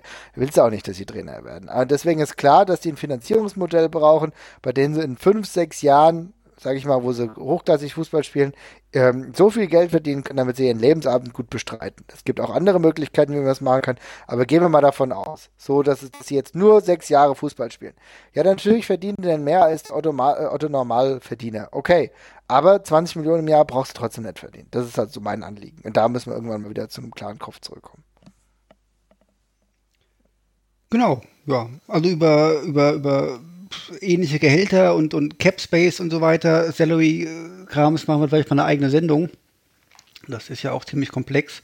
Ähm, wie wir dann Premier League einfangen können, wenn sie nicht mehr zu, zu, zur EU gehören, wird dann schwierig natürlich. Ja.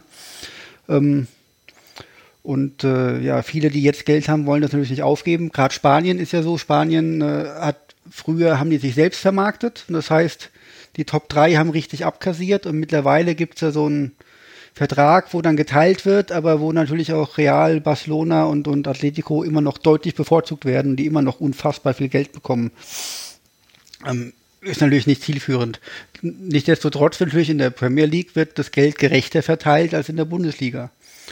Ähm, was mir ein bisschen Sorgen macht, ist, dass äh, äh, RB Leipzig bisher ziemlich wenig Geld bekommt aus der Fernsehvermarktung. Und äh, das wird ja bei denen zukünftig dann deutlich steigen. Ach, geht mir das auf den Sack. Dass die da die Kohle noch in den Arsch geschoben bekommen. ja, die beuten nicht. Ja, weißt du, die haben, ich habe gesehen, die haben letzte Saison haben sie bekommen 25 Millionen. Jetzt durch den durch den dritten Platz kriegen sie dann glaube ich 48 Millionen. Ja. Und äh, das ist ja jetzt nicht absehbar, dass die schlechter werden. Das heißt, die steigen da auch in, in höhere Sphären noch auf und durch die ja. Champions League und da Gott geht mir das auf die Die müssen aber auch einen Nagel, ne, den Nagelsmann bezahlen, also die brauchen auch das Geld. Der ist bestimmt 20 Millionen wert, der Nagelsmann. Mindestens Allein die, im, im, Jahr. Die Sprüche von ihm sind doch so Zucker. Nee, aber der gibt auch sehr, sehr viel Geld in äh, Schönheitsoperationen aus, ja. nee, in, äh, der hat über riesen Leinwände und Bildschirme und der macht ja unglaublich viel auf hohe Technik. Äh, der wird wahrscheinlich ein paar Millionen da investieren, um das alles noch moderner Stimmt. zu machen bei den Dosen. Auf jeden Fall, ja, ja, da geht's richtig rund, ja, ja. Geht's richtig äh, rund, ja. Scouting-System und äh, sonst irgendwas, ja, ja, und dann wird der Fitnesscoach äh, noch gut finanziert und dann muss er ja auch immer seine Augenlider irgendwie gut äh, zurechtzupfen. Da gibt es bestimmt auch einen, der das hauptberuflich macht. Also da kommt, da kommt jetzt einiges auf die Leipziger zu. Ich glaube, der hat auch persönlich einen Gag, Gag, oder, oder Sprücheschreiber hat er, glaube ich. Ja, definitiv. Mickey Beisenherz. so, da weiß ich schon mal, dass ich von MML niemals hier jemanden zu Gast, Gast haben werde. Ja. Hätte ich auch nie gefragt. Grüße an ja. dieser Stelle. ja, genau. Nee, aber ähm, ähm, ja, äh, aber wie schaut's denn aus? Äh, glaubt ihr also, dass die Premier League dann in irgendeiner Art und Weise so eine Sonderregelung dann machen wird oder dass halt das eine Sonderregelung für den Fußball geben wird? Ah, ich glaube schon. Vielleicht jetzt nicht relativ bald, aber ähm, die werden dann nach dem Brexit unheimlichen Druck machen. Ja, gehe ich auch von aus. Also das ja. ist wirklich, das ist wirklich der, also das Lustige ist, im Endeffekt das verknüpfen wir ja mittlerweile schon mit Großbritannien. Die Premier League ist das Nonplusultra, ist eigentlich der Exportschlager mittlerweile in Großbritannien. Ne? Wenn du jetzt irgendwie, keine Ahnung, also wenn du jetzt Cadbury-Schokolade ausnimmst und so, ich glaube, die will auch, die will außerhalb Großbritanniens auch niemand so wirklich essen, wenn du einigermaßen Geschmack hast. So. Ja, also das ist wirklich das Nonplusultra und die werden natürlich alle dafür behalten, irgendwie die, die goldene Kuh nicht äh, zu schlachten, sondern irgendwie im Reinen zu halten. Also ich glaube schon. Gehe ich fest von aus. Ich, ich habe mir so das irgendwie überlegt, man könnte das ja abhängig von Politikern machen. Ne? Also mhm. so, also ich meine, ähm, das ist ja immer die Persönlichkeit von Politikern und PolitikerInnen hat tatsächlich oft deutlichen Einfluss auf das, was äh, gemacht ja. wird und auch deren persönlichen Interessen. Ne? Und dann habe ich, weil jetzt hier Boris Johnson hier hart äh, ge, gehandelt wird als nächster Premierminister, habe ich mir gedacht, hey, Schau ich mal an, hat denn Boris Johnson irgendwas mit Fußball zu tun? Ähm, weil irgendwie schaut er aus, als hätte der irgendwas mit Fußball zu tun und es wäre auch irgendwie schöner, wenn er was mit Fußball zu tun hätte, als mit Politik. Äh, leider ist es halt nicht so. Aha. Äh, übrigens, ähm, ratet mal, was äh, Farage, also der Brexit-Partei, äh, Typi hier für ein Fan ist, von welcher Fuß, äh, von welcher Sportart. Ah, äh, ja, uh, Cricket. Golf. Ja. Cricket? Cricket. Es ist Cricket.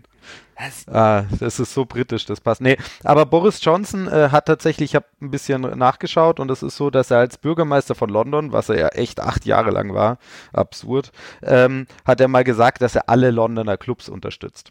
Ja, das bedeutet, äh, nächsten Samstag ist er großer Tottenham-Fan, obwohl er sich wahrscheinlich sicher auch über einen Liverpool-Sieg freuen würde. Ähm, aber Alexander Boris de Pfeffel Johnson, das ist kein Witz übrigens sein voller Name, ähm, hat trotzdem ein paar Fußball, ähm, ja, Anekdoten, wenn man das so nennen möchte. Ich habe ein paar Videos gefunden, die ich euch auch alle später, also unseren Zuhörern und Zuhörerinnen später alle auf Facebook auch ein bisschen näher bringe. Ähm, das wir hauen die noch in die, wir hauen die mal in die Shownotes rein dann später. Ja, also das ist irgendwie, also es, es ist einfach so absurd. Also ich habe ein Spiel gesehen aus 2006. Äh, da hat Johnson Fußball gespielt, nämlich bei einem Benefitspiel gegen Deutschland. Ich habe das überhaupt nicht mitbekommen. Kennt, habt ihr das irgendwie damals mitbekommen? Nein. Es ist absurd. Es gibt eine Aufnahme, da, da kommt er rein, äh, läuft voller Kraft, er auch mehr, also alles andere als elegant, wirklich schwerfällig auf einen Spieler von Deutschland zu, stürzt und trifft den Fußballspieler mit dem Kopf, Kopf richtig in den Sack. und der Typ bleibt einfach nur liegen und krümmt sich. Johnson steht auf, schüttelt den Kopf, schaut ein bisschen, äh, so ein bisschen, ja, fast schon lachend, schelmisch irgendwie die Kamera und läuft weg. Und der Typ bleibt liegen und hält sich den Sack. Also wer jetzt da irgendwie eine politische, äh, eine politische Metapher sehen kann, ähm, also ja, vielleicht schon. Ähm, und Johnson erstaunlicherweise hat mehrere solche ähm, Videos von sich im Internet. Ähm, einmal hat er irgendwie vor dem äh, Stadthaus, auch hier als Bürgermeister, einfach mal ein Kind umgehauen. Oh, das kenne ich, ja, das kenne ich. Ja, das ist ja noch ein bisschen. Äh, ist ja noch harmlos. Harmlos. Er hat dann in Japan einfach ein Kind beim Rugby-Spielen umgetackelt. Ein Kind, das irgendwie ein Drittel so groß war wie er. Also, ja. Äh, ja, und äh, keine Ahnung. Also, er scheint kein großer Fußballspieler äh, zu sein und er ist sehr rabiat. Ähm, und ich weiß nicht, was am Ende, was am Ende äh, Großbritannien hier mit Johnson hat und was die Premier League auch da mit Johnson hat. Ja, er ist ja ein Fan des Hard Brexit auf jeden Fall. Ähm, es gibt aber noch genug andere, die gehandelt werden als, als Premierminister, die ihren Ring in den Hut werfen wollen. Ich glaube, in Umfragen liegt er schon mit 39 Prozent vorne. Alter, jetzt mal ganz ehrlich, Boris Johnson ist die konsequente britische Fortführung eines Donald Trump. Das ist nicht zu fassen. In welcher idiotischen Welt leben wir denn aktuell, dass so jemand realistische Chancen auf das wichtigste britische Amt hat? Das ist nicht, das ist wirklich nicht zu fassen. Jeder hat gedacht, irgendwie Donald Trump, okay, das ist jetzt ein bisschen Satire, aber dass es jetzt wirklich so weit kommt. Gut, viele haben sich's gedacht oder der eine oder andere, man hat die Zeichen der Zeit kommen sehen. Aber dass Boris Johnson, der wirklich ein ziemlich dämlicher Lappen ist, ja, so bei allem, was wir beurteilen können, dass der das macht, natürlich, und er wird es auch machen. Und außerdem ist es auch okay sogar, dass er, dass er das macht, weil er hat das zu verantworten, dass es diesen Brexit, dass es diese ganze Schlamassel überhaupt gibt, und hat er zum großen Teil mitzuverantworten. Also kann er die Scheiße jetzt auch auslöffeln. Finde ich okay, wenn ich da, wenn ich mir überlege, dass er sich zwischenzeitlich mal davon da gewurschtelt hat. Aber meine Güte, das ist echt, wir leben wirklich im dümmsten Jahrhundert, da ist nicht zu fassen. Die Frage ist halt, ob der geheime Drahtzieher im Hintergrund der Toupet-Hersteller ist von John Johnson und Trump. So, jetzt haben wir es aufgedeckt. Die Toupet-Weltverschwörung. Polykick. Ja. Ja, jetzt kommt's raus. Hier seid dabei. Und wer, ja. und wer am Ende halt einfach am Boden liegen bleibt und sich die Nüsse hält, ne? Das ist halt auch die Frage. Ähm, übrigens ist äh, äh, Boris Johnson nicht wirklich dumm, sondern der Typ hat einen äh, Oxford-Abschluss, einen ziemlich guten auch und äh, hat äh, war dort auch dann äh, ähm, von seinem Abschlussjahr hier Präsident und äh, hat eine erstaunlich gute Journalistenkarriere gemacht, bevor er ein Volltrottel als Politiker wurde. Ähm, das ist so ja auch ein Gimmick. Das ist ja logischerweise auch ein Stück weit ein Gimmick. Natürlich ist er nicht dumm, dumm. Der ist ja nicht, also ich meine, selbst auch ein Donald Trump hat ja eine gewisse Schleue, um es mal so zu sagen. Ja, also Boris Johnson ist kein, äh, äh hat jetzt keine Ahnung, grenzdebiler oder so. Das auf gar keinen Fall. Aber es ist halt jemand, der so weit außerhalb dieses Kosmos geschwebt hat, aber natürlich wahrscheinlich auch geplant, ja, dass er halt aber jetzt da wieder ein, ja, wie soll ich sagen, dass er jetzt wieder da drin ist und dieses Amt bekleiden wird bald, das ist für mich trotzdem schwer zu begreifen, muss ich ganz ehrlich sagen. Naja, für ihn ist halt alles ein Spiel, ne? Also und leider kein Fußballspiel, ne? Weil er ist kein Teamplayer, sondern es geht ihm nur ums Gewinnen. Und äh, das ist klar, es gibt ja dieses Ding, dass er sich ja ähm, zwei Aufsätze geschrieben hat, äh, bevor er der Brexit-Kampagne ähm, Teil geworden ist. Und da hat er sich einen Aufsatz geschrieben mit Pro-Argumenten für den Brexit und einen Aufsatz für Gegenargumente für den Brexit. Und dann hat er sich beide Aufsätze angeguckt und hat sich äh, gedacht, okay, mit welchem, äh, so bei, bei welchem Lager werde ich eher Premierminister? Und hat sich dann für, äh, für den Brexit entschieden. Und so ist, nimmt er alles. Für den ist alles ein Spiel, aber ein, ein egoistisches Spiel, also kein Fußballspiel in keinster Weise. Und ich habe heute Sigmar Gabriel ähm, ein paar Stunden, äh, hat er mich belästigt oder ich ihn, ich weiß es nicht. Auf jeden Fall hat er dann äh, irgendwann mal gesagt gehabt, äh, er hat irgendwann mal Boris Johnson darauf angesprochen und hat ihm gesagt, du Boris, du, du glaubst immer noch, das ist hier alles ein Debattierclub in Oxford. Ja, du glaubst alles, das ist immer noch ein Spiel. Und dann hat ihn einfach nur angelacht und ist gegangen. Und ähm, ja, ich glaube, das zeigt auch wieder dieses tolle Video, was ich euch beschrieben habe. Dem Typen ist scheißegal, wer in die Eier tritt. Äh, am Ende geht es nur darum, dass er gewinnt. Das ist wunderbar beschrieben. Das ist, also das beschreibt aber auch übrigens sowieso auch eine gewisse Klasse von Mensch, die da auch vielleicht zum großen Teil herangezüchtet wird, die sowieso mit den weltlichen Problemen, die er ja eigentlich irgendwie auch, na, wie soll ich sagen, ja, ähm, ja, abdecken muss, auch gar nichts mehr zu tun hat. Und das ist ja das eigentliche Problem. Aber gut. Jetzt, du, jetzt kommen wir ein bisschen weg vom Fußball, ne? Ja, ja, genau. Äh, Komme ich ja auch, wenn du sagst, das ist nur ein Gimmick, was er so hat. Ähm, ich bin ja Freund von Gimmicks und ich bin ein Freund von Wrestling-Analogien. Ich glaube, wenn Boris Johnson ein Wrestler wäre, dann wäre er Doink der Clown. Die Älteren werden sich vielleicht erinnern. Ohne Scheiß, aber er wird definitiv der Heel-Clown, oder? Er wird ja, definitiv ja. der Böse, die, die Auf böse jeden Fall, ja. Jan, guckst du Wrestling? Ähm, nein. Aha, ja, Gott, bist du viel, viel zu jung für. Gut, ähm, was glaubt ihr denn, was passiert Brexit-mäßig jetzt im nächsten halben Jahr?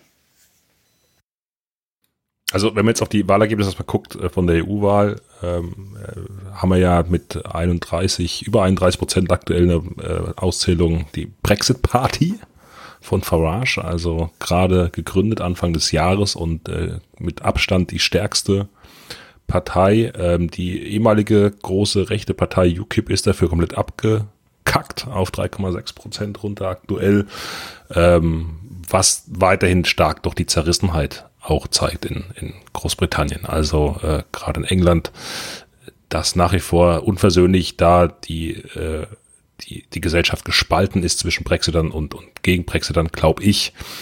Ähm, und ich weiß aber nicht, ob sie aus dieser Falle, die sie sich selbst gestellt haben, noch rauskommen. Ähm, und sie werden drunter leiden. Also ich habe gelesen gehabt zum Beispiel auch, dass, äh, um nochmal kurz abzuschweifen, dass ähm, ich glaube, es kostet irgendwie 700 äh, Millionen pro Woche kostet der Brexit aktuell schon die Briten. Ähm, durchs Inlandsprodukt, was für ihn flöten geht. Und das ist halt, ich, ich weiß nicht. Also ich glaube, der Brexit wird passieren. Und ich glaube, sie werden darunter leiden massiv. Ich hoffe, dass Schottland sich da noch irgendwie dann relativ schnell rausziehen kann und wieder Mitglied der EU wird. Und ich hoffe, es wird ein mahnendes Beispiel sein, was rechte äh, äh, äh, dumme Spacken äh, in der Politik aus einem Land machen, wenn sie endlich mal an der Macht sind äh, und sie es absolut in die Scheiße reiten. Und es ein Mahnmal für alle anderen Länder wird, auch wenn ich da ein bisschen Schiss habe, dass es nicht so ist, wenn ich nach Polen schaue, wenn ich nach Italien jetzt auch schaue und Ungarn, was da die Ergebnisse waren äh, bei der äh, EU-Wahl gerade, das ist äh, katastrophal. Ja, ich glaube, ähm, dass die sich tatsächlich eine Sackgasse manövriert haben. Diese Abstimmung, die äh, Theresa May, May ja mehrmals durchgeführt hat, waren ja irgendwie ziemlich eindeutig. Sie wollen keinen No-Deal, sie wollen auf jeden Fall raus. Ähm, sie wollen den Deal nicht annehmen. Das war alles ziemlich deutlich. Und was aber immer knapper wurde, war, wir fragen doch mal das Volk. Das war ja, glaube ich, das letzte Mal, als, als gefragt wurden, nur noch äh, zwölf Nein-Stimmen zu viel. Und ähm, das haben sie sich jetzt mit der Wahl verbaut, weil diese, ähm, die, die Brexit-Partei all so viele Stimmen hat, ähm, dass auch wenn sie sich nochmal für eine, für, eine, für eine Umfrage, für eine Volksbefragung entscheiden, ähm, die, die Labour und die Tories einfach keinen Bock haben, dass es trotzdem ähm, danach weiterhin ähm, so eine Brexit-Partei gibt, die dann, weiß ich nicht, 40 Prozent vielleicht holt ja, und äh, einfach stärkste Kraft im Land wird und so lange alles blockiert, bis sowieso eben Brexit da ist. Deswegen machen sie es nicht, können sich aber nix, auf nichts einigen und es läuft einfach aus zum 31.10. und dann haben wir den, den No-Deal-Brexit. Weil so wie ich das verstanden habe, ist der Termin ja fix, weil am 1. November wird äh, die EU-Kommission neu gebildet und dann soll da bitte kein Engländer mehr drin sein. Also wir wären auch klug, das als fix zu machen als Europäische Union. Ne? Ja, das geht jetzt halt einfach auf jeden nicht. Fall. Ja, jetzt Genau. reicht es auch langsam. Also dieses ganze Hin und Her, jetzt auch allein, dass sie jetzt nochmal bei den Wahlen mitgemacht haben, das ist auch auf beiden Seiten ein unnötiges Spektakel. Und am Ende ist es ja jetzt auch so, wenn ich mir jetzt ein bisschen nach Großbritannien gucke, die ganzen Verträge, die jetzt eh neu aufgesetzt werden mussten oder müssen eigentlich mit den anderen europäischen Staaten, die werden ja zum großen Teil eh schon gemacht. Also das ist natürlich nicht so, als jetzt auch, komm, jetzt warten wir mal, bis das alles passiert. Brexit, No-Deal-Brexit oder sonst Hard Brexit, Soft Brexit, bla bla bla. Also die ganzen, also die großen Anwaltskanzleien zum Gro die, haben jetzt schon Verträge aufgesetzt und da passiert es jetzt schon. Ähm, die verlassen sich nicht auf, auch gar nicht mehr ein Stück weit auf die Politik, sondern äh, für die ist klar, wir, wir gehen diesen Weg jetzt. Und ähm, da hoffe ich nur, dass es auch für die EU ein Ergebnis gibt, wo man ja, mit beiden Seiten irgendwie das Gesicht wahren kann, weil ich habe keine Lust, ich finde es auch ziemlich lächerlich, wenn wir sagen, naja gut, okay, Wirtschaftsunion raus oder so, oder im Endeffekt nur noch die Vorteile, aber äh, die ganzen Nachteile, die in Anführungsstrichen, die halt eine EU hat, die lassen wir schön außen vor, so geht's halt auch nicht. Ich glaube, das ist, es ist insgesamt bitter, weil der ganze Brexit ein Haufen Scheiß ist ähm, und auch viele, also in den Städten ja gar nicht gewünscht ist, aber das, ja, Aga hat es eben schon gerade gesagt. Das, so so kann es laufen, wenn Politik falsch gemacht wird, ne? Ja, aber das ist halt jetzt das Interessante, ne? Also jetzt, äh, man hat ja, es gibt ja unglaublich viele Analysen, es ist ein Tag nach der Wahl und die beste Analyse habe ich tatsächlich jetzt gehört, äh, heute von äh, Professor Christoph Clark. Das ist ein australischer, äh, naja, Historiker, ähm, der in Cambridge äh, lehrt. Und äh, ich habe mir heute den Vortrag von dem angehört und dann ging es am Ende tatsächlich auch wieder um die EU-Wahl und dann hat er etwas extrem Spannendes erzählt. Und das ist eigentlich, das müssen wir uns mal angucken und das vergessen wir alle. Nämlich Brexit, die Brexit-Partei war nicht die einzige Partei, die extrem krass abgeschnitten hat. Nämlich die Lib äh, Dems, also die, die Liberaldemokraten auch. Die haben 18,5 Prozent gemacht. Ne? Und das ist absurd hoch. Und äh, die haben, die sit, äh, sind ja für Remain, ne? Also die sind halt für äh, gegen den Brexit. Und jetzt wird's nämlich ganz spannend. Weil er behauptet, also die EU-Wahl hatte überhaupt keinen Einfluss. Das heißt, alle Leute, die da abstimmen gegangen sind, sind alle ab, äh, also eigentlich nur im, äh, im Mikrokosmos Brexit. Also entweder dafür oder dagegen. Jetzt schauen wir die Überreste der Konservativen an. Also wer ist denn so blöd, bei so einer ähm, Wahl überhaupt hier äh, die Konservativen äh, zu wählen? Und das sind natürlich also nur die Leute gewesen, die konservativ sind, aber für äh, einen Verbleib in der Europäischen Union. Weil alle anderen haben die Brexit-Partei gewählt. Genauso wie mit den Sozialdemokraten, also mit Labour. Ne, die ganzen Leute, die für einen Brexit waren, haben die Brexit-Partei gewählt. Das heißt, die, die geblieben sind, sind zum großen Teil Leute, die für die EU sind. Und die Grüne Partei äh, sowieso. Ne? Das heißt, wir haben jetzt hier 8,7 Prozent Konservative, 14,1 Prozent äh, Sozialdemokraten, 11,1 Prozent Grüne und 18,5 Liberaldemokraten. Ja, dann, dann sind diese 31,7 Brexit und 3,6 UKIP, wenn man die zusammenwirft, irgendwie bei 34, 35 Prozent. Aber das, das hat ja, das andere Lager ist ja deutlich größer. Genau. Ja, das hat- heißt, ja, ja, ja, mm. ja, das heißt, es ist immer nur, nur weil wir halt Brexit auf der einen Seite, die Brexit-Partei auf der einen Seite haben, haben die nur 31 Prozent gemacht. Und das bedeutet eigentlich, dass die, die insgesamt die Stimmung gar nicht mal äh, so, so scheiße ist im Land. Und dass viele Leute ch- checken, dass das alles einfach natürlich äh, problematisch ist. Ähm, wie ist aber jetzt der Weg hinaus? Also ich glaube, es geht kein Weg am Brexit vorbei. Also der Brexit wird stattfinden. Aber ähm, dieses jetzige Parlament wird in keinster Weise irgendetwas auf die Reihe kriegen. Das heißt, im Großen und Ganzen muss es eigentlich eine Neuwahl geben des Parlaments. Und im Großen und Ganzen braucht es auch ein zweites Referendum. Und wenn das zweite Referendum durch ist, dann muss man das einfach so akzeptieren, wie es ist. Und der, das neue Parlament muss dann äh, sich darum kümmern. Aber all, alles andere ist einfach nur Bullshit und wird nichts passieren. Aber glaubst du echt, dass es ein zweites Referendum noch gibt? Also kommt dieser Twist tatsächlich noch, weil ich hätte schon den Verdacht, dass sich die Politiker da und Politikerinnen damit gegen sperren, weil was, was passiert denn, wenn das Ergebnis dann eben für Verbleib ähm, also die werden sich sperren. Es wird kein zweites Referendum kommen. Boris Johnson wird Premierminister, es wird zum harten Brexit kommen äh, und dann wissen wir einfach nichts was. Dann ist Tabula rasa. Dann kann alles passieren. Dann geht, äh, fällt der Pfund, ja, darüber haben wir ja überhaupt gar nicht diskutiert. Äh, dann äh, wären auch die Ablösesummen nicht mehr so hoch, weil der Pfund einfach nicht mehr so, Stimmt, ja. so wertvoll ist gegenüber den Euro. Ähm, dann ähm, wird auch insgesamt die Wirtschaft auf beiden Seiten kritisch werden und dann wird man sich irgendwie schlagen. Und ob sich dann Schottland auch noch abspaltet und ob Nordirland dann auch nicht irgendwann sagt, so, äh, das macht irgendwie so keinen Bock. Ähm, und ja, also das, also das wird wahrscheinlich, also das ist die wahrscheinlichere, aber das ist auch die dümmere äh, Wahrscheinlichkeit und Boris Johnson wird mittendrin sein. Also das wird, heißt es nicht das Pfund? Das Pfund, ja. Ja, gut. Ähm, also ich glaube, dass äh, das gar nicht mehr so viel fällt, weil ähm, das jetzt schon im Markt so ziemlich eingepreist ist. Also ich meine, der, der, der Preis vom Soft Brexit ist schon drin und es ist ja schon auch paar Mal runtergegangen jetzt, als es schon Richtung Hard Brexit aussah. Viel mehr fällt da jetzt nicht, glaube ich. Das macht nicht mehr so viel aus. Ja. Sag ich mit meiner ja. jahrzehntelangen Börsenerfahrung. ist auch nur Spekulation.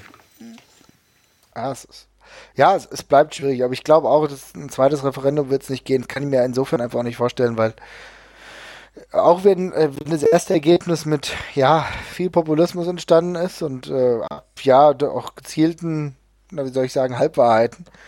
Aber das, das dafür kommt, kommt zu spät. Außerdem muss man das ja auch irgendwo legitimieren. Äh, das ist legitimiert. Man muss irgendwie auch genauso tragen. Musst halt jetzt damit leben. Ne? Das ist schon. Das, aber gut, bringt nichts, dass wir darüber reden. Ich glaube auch, dass es genauso kommt, wie der weise Herr eben direkt vor mir das erzählt hat. genau, sind wir jetzt durch mit Brexit oder will noch jemand was sagen? Ja, also ich glaube, ähm, aus, aus fußballtechnischer Sicht würde wahrscheinlich ein Brexit dazu führen, dass tatsächlich wieder die, ähm, die Machtverhältnisse sich etwas besser angleichen, tendenziell, können mhm. wir, glaube ich, so sagen, oder? Aus einer geopolitischen, europäischen Sicht, glaube ich, halten wir das alles für eine komplette Katastrophe. Also ich glaube, da sind wir uns alle vier hier ziemlich ähnlich in den Gedankengängen. Und äh, Achtung, Stuttgart hat heute den Buxit gemacht. Uh. Wie ist es denn ausgegangen? 0-0 und Union Berlin ist jetzt in der Bundesliga. Herzlichen Glückwunsch. Glückwunsch an Union Berlin. Ich, der äh, in Spuckreichweite zu Stuttgart wohnt, für den ist das jetzt, naja, schade für Stuttgart. Vielleicht kannst du jetzt zum Auswärtsspiel gehen gegen die Eintracht. Ach nee, warte mal. Das, ja, ja. Äh. Ruhe, anderes Thema. Kannst du zum Auswärtsspiel äh, hier Darmstadt. Ja, super geil. Ja, super geil. Ja. Ähm, gut, dann sind wir durch. Dann würde ich sagen, jetzt wo wir jemanden vom Eintracht-Podcast hier haben, glauben wir uns eine Kategorie und machen noch Empfehlungen. Marvin, du darfst direkt anfangen. Was kannst du denn uns denn empfehlen? Ja, gut, wir haben eben schon festgestellt, dass gar nicht so viele Wrestling-Fans sind. Ansonsten hätte ich euch natürlich äh, eine neue Liga empfehlen können, die ein Pay-Per-View rausgehauen hat, der heißt AEW äh, All, äh, Double or Nothing, also richtig, richtig gut. Ansonsten kann ich euch die aktuellste Fest und Flauschig empfehlen. Ähm, ich war ein sehr, sehr großer Freund, äh, bin schon seit langer Zeit ein großer Freund dieser Sendung und äh, die war, die, die jetzt aktueller vom Sonntag war extrem gut. Großen Spaß gemacht.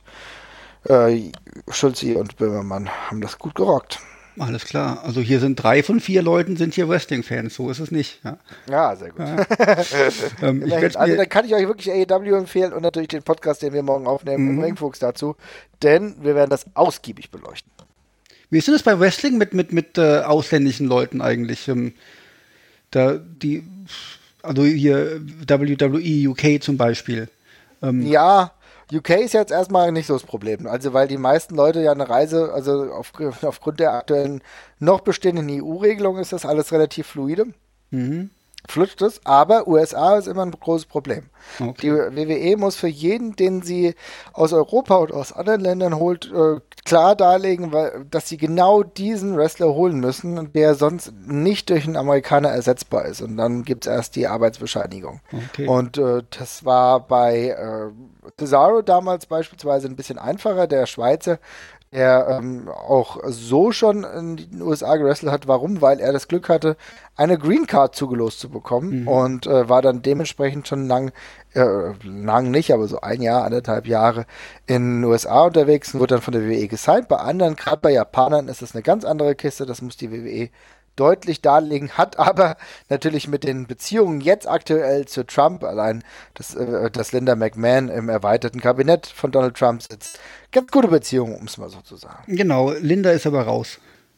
Mittlerweile schon wieder raus? Ja, ja, ja ist okay. äh, jetzt letzten Monat raus, glaube ich. Ah, okay, siehst du mal, das ist die neueste Information. Das ist natürlich dann auch nicht so schlecht. Die Informations, ähm, wie soll ich sagen, der Informationsfluss dürfte trotzdem kein Stück schlechter geworden sein. Genau. Denn äh, die Familienbande bestehen schon lange. Aber wir sehen, jeder Sport hat damit zu kämpfen. Was auch der Fußball hat. Ja, auf jeden ja. Fall. Jeder Sport ist auch politisch. Genau. Habt ihr denn noch irgendwelche Empfehlungen? Also man kann jetzt einfach alles du kannst empfehlen. jetzt mal empfehlen, was, was, du möchtest, ja genau. Ich habe mir gestern hier Pokémon Pikachu äh, auf Englisch angeguckt und äh, empfehle okay, ich jedem. Okay, okay. Alles klar. Hast du noch was, André? Ich empfehle jeden, der ein gestresstes Arbeiten, Freizeitleben hat, äh, Urlaub zu machen. Das ist sehr gut. Ich kann empfehlen, auf äh, Schwarzgelb.de ist äh, ein Artikel rausgekommen gestern, äh, warum der Fußball niemals unpolitisch sein kann. Passt natürlich zu unserem Podcast hervorragend. Werde ich nachher noch verlinken. Und wer Lust und Zeit hat, kann auf YouTube sich mal die Marble Olympics angucken, die Murmel-Olympiade. Ähm, sehr, sehr, sehr liebevoll gemacht, wie äh, Murmeln gegeneinander in verschiedenen Sportarten gegeneinander antreten. Das ist ähm, es ist sogar sehr spannend und man fiebert mit, wenn man sich äh, ein Murmelteam ausgesucht hat und das ist schon, ist schon sehr lustig. Kennt ihr das?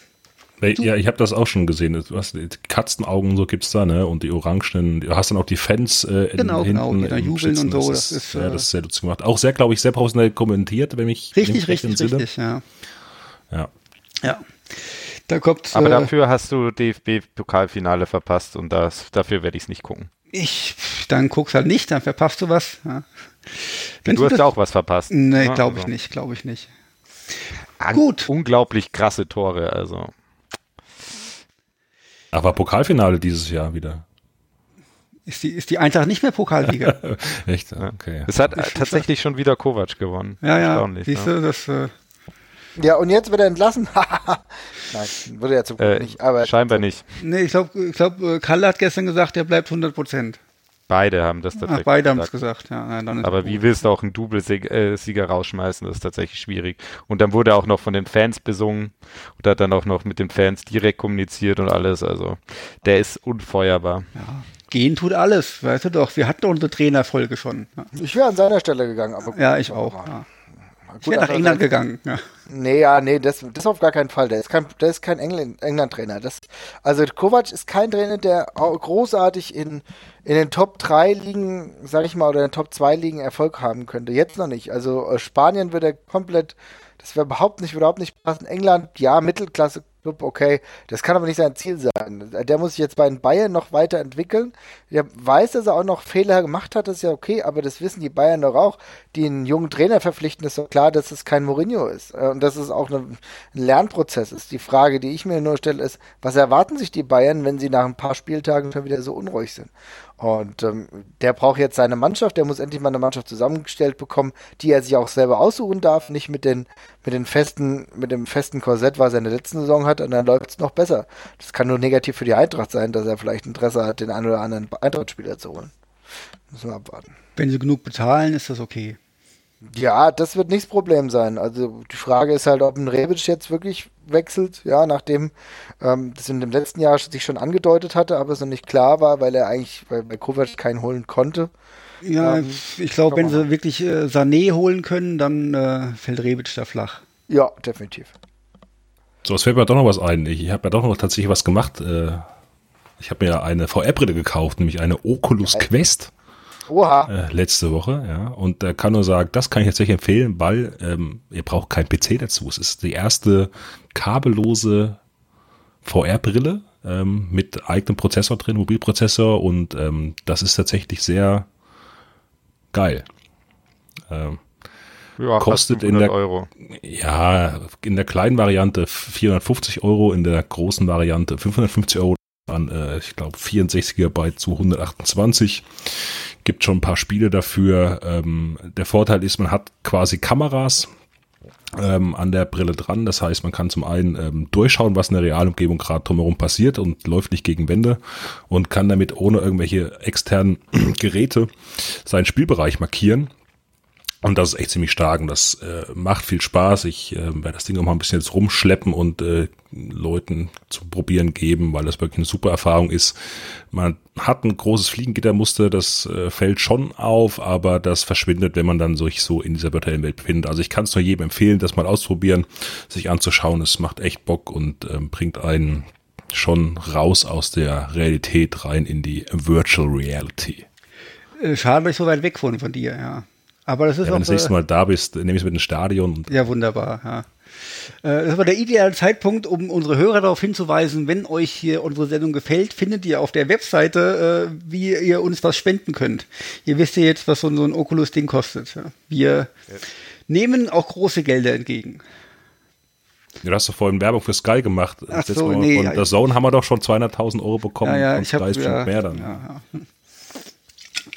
Ich weiß nicht, ob ich für Sky Werbung machen würde, egal wie viel Geld die zahlen. Och, wobei, naja, ich bin billig. Ja, Ich bin ziemlich käuflich. ja ich bin schon, ich bin glaube ich so eine ziemliche billig. Äh, naja, egal. Bevor ich jetzt was Falsches sag. Ähm, gut, sind wir durch, würde ich sagen, oder? Jo, das war spannend. Äh, danke. Ja, ich danke euch für die Sendung. Danke, dass ihr da wart. Danke an Marvin, der ein gern. wunderbarer Gast war. Ja, sehr gerne. Ich habe mich ein bisschen zurückgehalten. Das war Absicht. Ich hoffe, äh, ja, ja, ich habe, ich, sonst rede ich immer so viel. Ich habe das Gefühl gehabt, dass ich jetzt mal Absicht ein bisschen reduzierter hier spreche. Dafür hast du umso mehr gebabbelt. Ja, ich, äh, normalerweise will ich eigentlich immer nur moderieren und ich habe mich letztes Mal schon gewundert, dass, dass äh, meine Tonspur so riesig war. ja, ja, ja. Und äh, ja, bin ganz überrascht, dass ich irgendwie. Ich, ich rede viel und sage wenig. Oder umgekehrt. Ja, Auch okay. ja auch okay. Gut, alles klar. Dann, ähm, wir nehmen morgen schon wieder die nächste Sendung auf zum Thema, wer ist der wertvollste Spieler der Liga. Da könnt ihr, wenn ihr das noch am Dienstag hört, könnt ihr bis Dienstag 20 Uhr, könnt ihr uns noch eure Meinung schicken, wer der wertvollste Spieler ist und warum. Äh, Kontaktadressen findet ihr alles auf der Webseite. Ähm, ansonsten bis morgen, schönen Abend noch, schönen Mittag oder wann auch immer ihr das hört und bis zum nächsten Mal. Tschüss. Ciao.